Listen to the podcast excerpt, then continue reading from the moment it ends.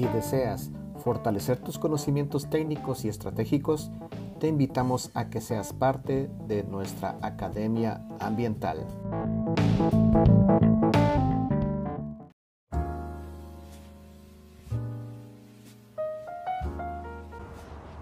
Bueno, en este mar de conocimiento femenino, hoy aparcamos en un muelle colombiano dentro de Guatemala y estamos con nuestra invitada, Desiree Díaz. Ella es parte del equipo de Enel. Pues cuéntanos, ¿quién eres, cómo te defines y cuál crees que es tu mejor virtud? Gracias Marielos por invitarme a ser parte de esta experiencia.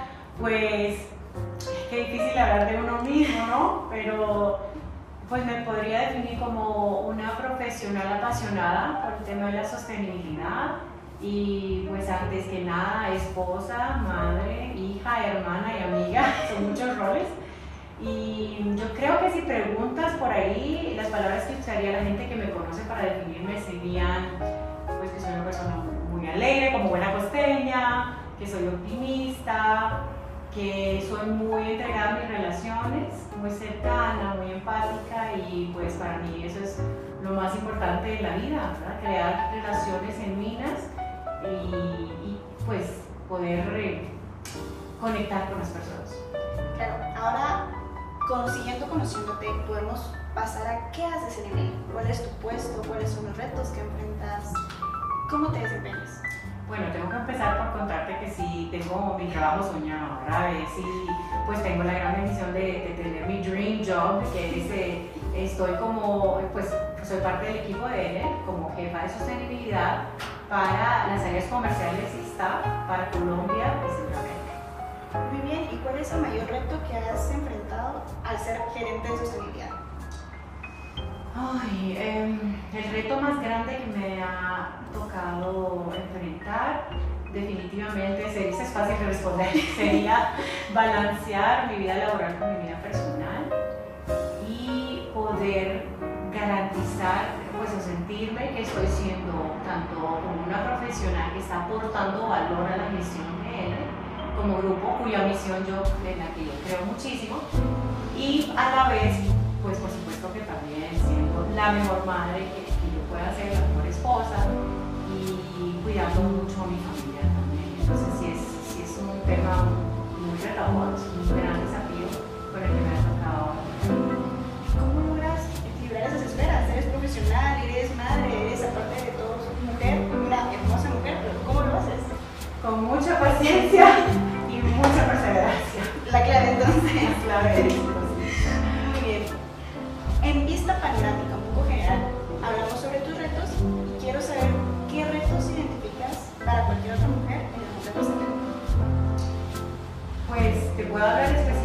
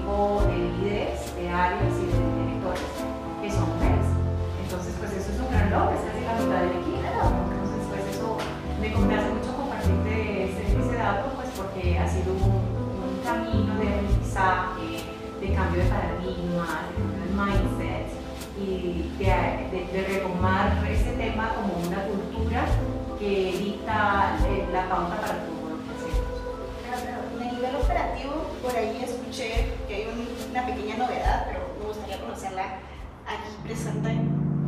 ¿Cuál es la novedad en- a nivel operativo?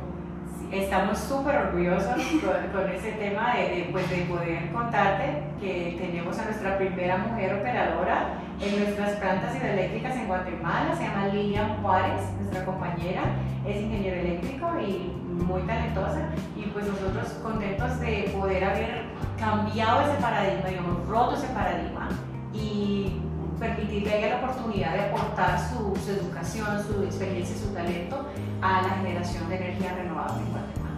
Muy bien. Y hablando sobre ese crecimiento en mujeres, ¿cuál crees o cuál te gustaría dar como mensaje a esa mujer que te está escuchando en este momento? Ay, María Luz, he tenido la dicha de tener tantas grandes mujeres en mi vida que me han guiado, que me han inspirado, empezando por supuesto con mi madre eh, y muchas otras mentoras que he tenido a nivel profesional y personal.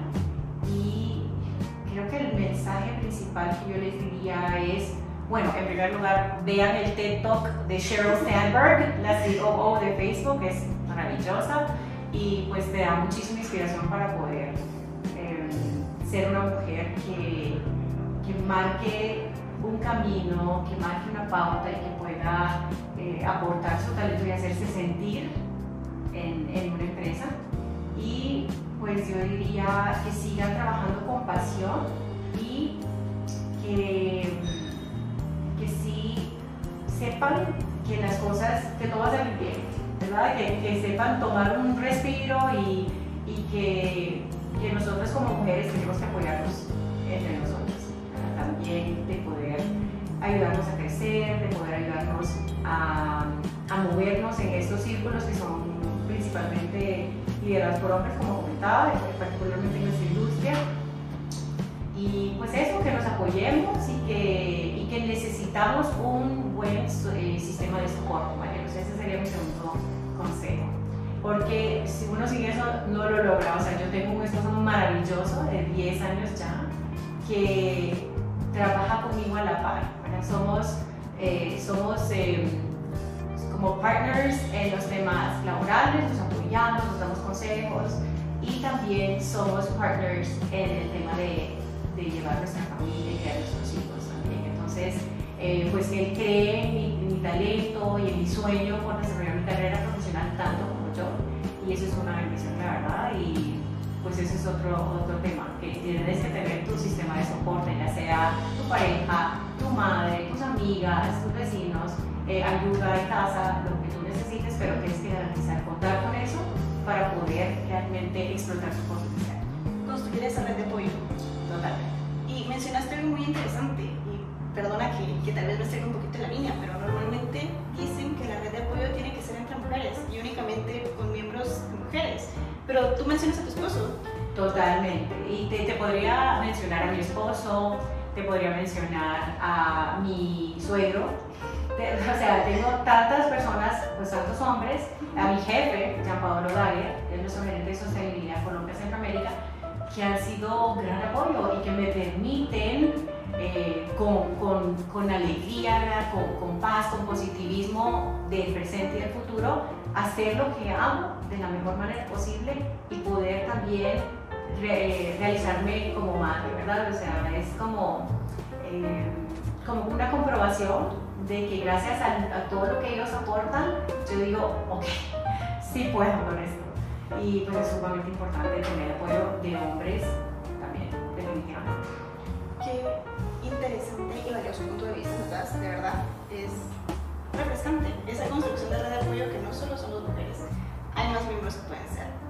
Pero como, de nuevo, no solo somos mujeres, aparte de mujer, eres profesional y en una industria, en un giro industrial muy importante. Así que nos gustaría conocer un poquito sobre tu opinión a raíz de todas estas incógnitas que se generan al momento de hablar sobre una transición ecológica, energética, ¿cuáles creen que puedan ser las acciones o iniciativas que podemos implementar a nivel local, nacional o regional para poder impulsar esta transición?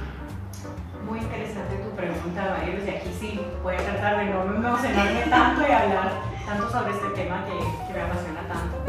Pues te cuento que el Grupo N, está presente en 35 países, tiene un compromiso muy fuerte con el tema de la descarbonización y de la transición energética justa a nivel mundial. Y pues no nos quedamos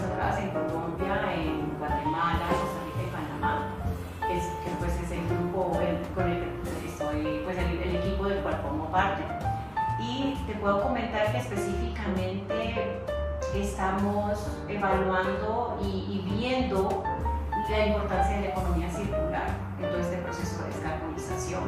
Estamos haciendo una evaluación de los flujos de materiales críticos que utilizamos para generar energía renovable y de garantizar la sostenibilidad de estos recursos.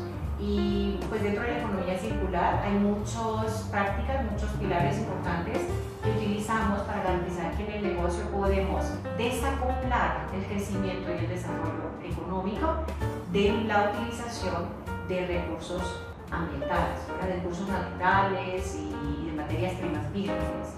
Entonces, eso es un rol sumamente importante que tiene Enel dentro del sector de energía de estar promoviendo este tema y también instamos a otras empresas a hacerlo, a entender bien cuál es su flujo de materiales, a poder medir la circularidad de su operación y poder garantizar que están teniendo una responsabilidad ambiental y también que están garantizando la continuidad de su negocio a largo plazo. Es un tema sumamente importante que para la competitividad sobrevivencia de una eh, empresa no se puede perder. Claro, punto súper clave. Sí, totalmente. Pues hemos conocido a Desiree mamá, a Desiree profesional, pero también queremos conocer a Desiree como persona en general. Así que para ir cerrando un poquito la entrevista, te haré unas cuantas preguntitas un poco más aligeradas para que vayamos prestando un poquito la atención. Son preguntas muy sencillas, así que no te vayas a asustar. Okay. Y la primera es, ¿cuál es tu color favorito? Morado, me encanta el morado. Ah. Aunque ahora me está encantando mucho el verde, me está gustando mucho pues porque entonces lo, lo, lo, siento como que me llena de energía, es, son colores muy bien, el medio ambiente y me está gustando mucho. ¿Ves? el morado y el verde. Lo bueno es que ambas combinan súper bien. Combina súper bien, entonces ves, puedo darlos a los dos a la vez. Claro. Ahora veamos, ¿cuál es el primer número que se te viene a la mente? 8.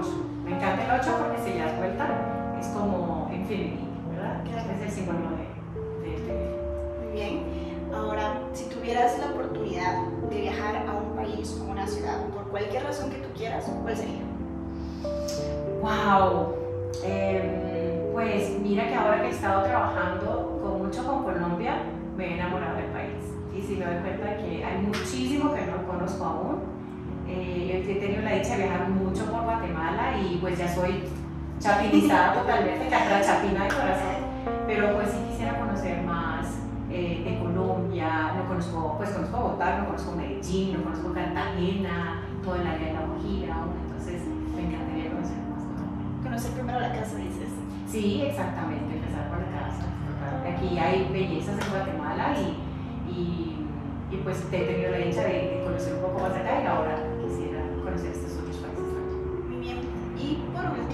yo viniera y te dijera, deciré, tienes la oportunidad de tomar una cena con un personaje histórico tanto del presente o del pasado, independientemente si es famoso o no, ¿con quién te gustaría cenar? Uf, qué buena pregunta.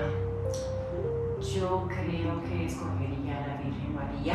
Yo sé que es un tema como tal vez como diferente, ¿no? De mencionar a alguien en el ámbito profesional, pero me parece que es un, una role model para mí y que como madre y llevando el rol que le tocó vivir, eh, pues sí, es un gran ejemplo y le quisiera preguntar cómo lo hizo, cómo lo logró que me todos los tips. ¿Cuál fue el secreto? El secreto, sí, para que lo hiciera tan bien. Muy bien, pues muchas gracias Cecilia, gracias por el tiempo y por dejarnos conocerte más. Esperamos poder seguir contando contigo en actividades en esta temática y cualquier otra. Pues de verdad, muchas gracias por tu valiosa participación. Gracias a ustedes en el Centro Guatemalteco de Producción Más Limpia por tomarme en cuenta para esta linda iniciativa. Eh, Marielos, pues para mí ha sido un gusto, un honor ser parte de ella. Y pues, feliz día de la mujer. Feliz día de la mujer. todos.